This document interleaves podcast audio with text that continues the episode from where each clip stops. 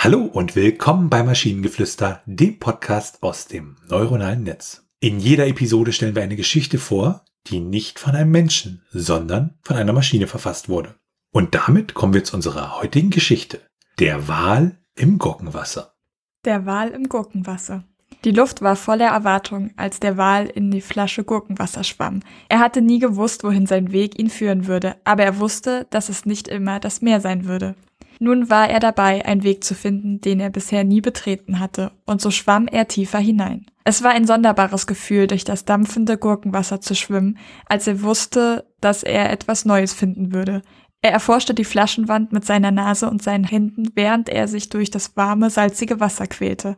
Er schwamm tiefer und tiefer, und als er schließlich am Boden der Flasche angekommen war, konnte er eine kleine Öffnung erkennen. Aufgeregt schwamm er darauf zu und schaffte es schließlich hindurchzuschlüpfen. Als er auf der anderen Seite der Öffnung angekommen war, erschien ihm eine magische Unterwasserwelt vor Augen. Er konnte die schillernden Farben der Fische erkennen, die in der Nähe schwammen, und das sanfte Plätschern der Wellen, die über die Felsen rollten. Er schwamm weiter, bis er schließlich an eine versteckte Bucht kam. Hier erkannte er die neueste Entdeckung, ein verborgenes Meer voller Schätze. Er schwamm näher und näher, bis er schließlich an ein Schatzkästchen stieß.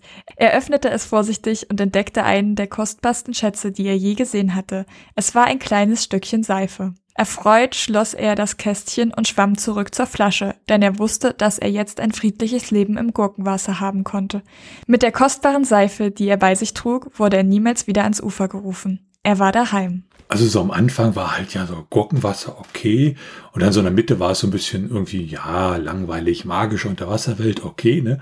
Aber wo mich die Geschichte dann wieder abgeholt hat, war dann mit der Seife und, und dann, jetzt habe ich Stück Seife, jetzt kann ich ein friedliches Wasser im Gurkenwasser führen. Hä? Jetzt würde mich mal interessieren, wie sich Wale sauber halten. Also Seife ist es nicht, aber. Ich, ich finde ja interessant, äh, wenn man sich nochmal den letzten Absatz anguckt, da steht ja drin, ähm, dass er jetzt ein friedliches Wasser im Gurkenwasser haben könnte oder konnte. Mit der kostbaren Seife, die er bei sich trug, wurde er niemals wieder ans Ufer gerufen. Das heißt sozusagen, die Seife ist so eine Art Talisman, die ihn irgendwie vor der Außenwelt schützt oder vor den bösen Menschen, die ihn rufen oder wer auch immer ihn da ruft. Also das fand ich irgendwie so, so hatte so ein bisschen Meter an der Stelle. Ja.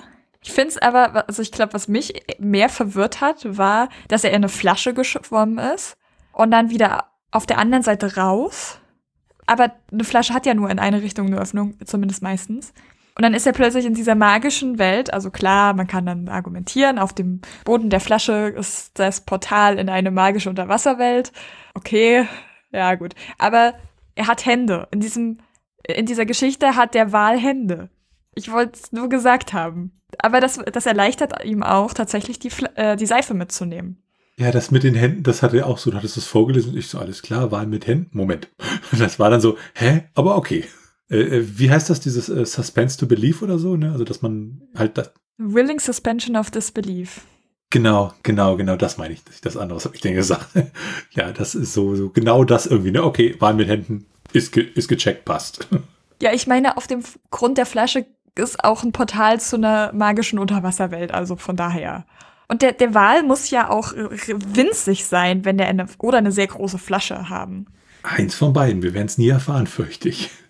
Und wenn ihr Ideen oder Stichworte habt für eine Geschichte aus der Maschine, zum Beispiel über Lava auf dem Zuckerwattenrummel, dann schreibt uns eure Ideen per E-Mail an info at t1h.net oder über das Kontaktformular auf der Webseite. Bis zur nächsten Episode von Maschinengeflüster. Bye bye. Tschüssi.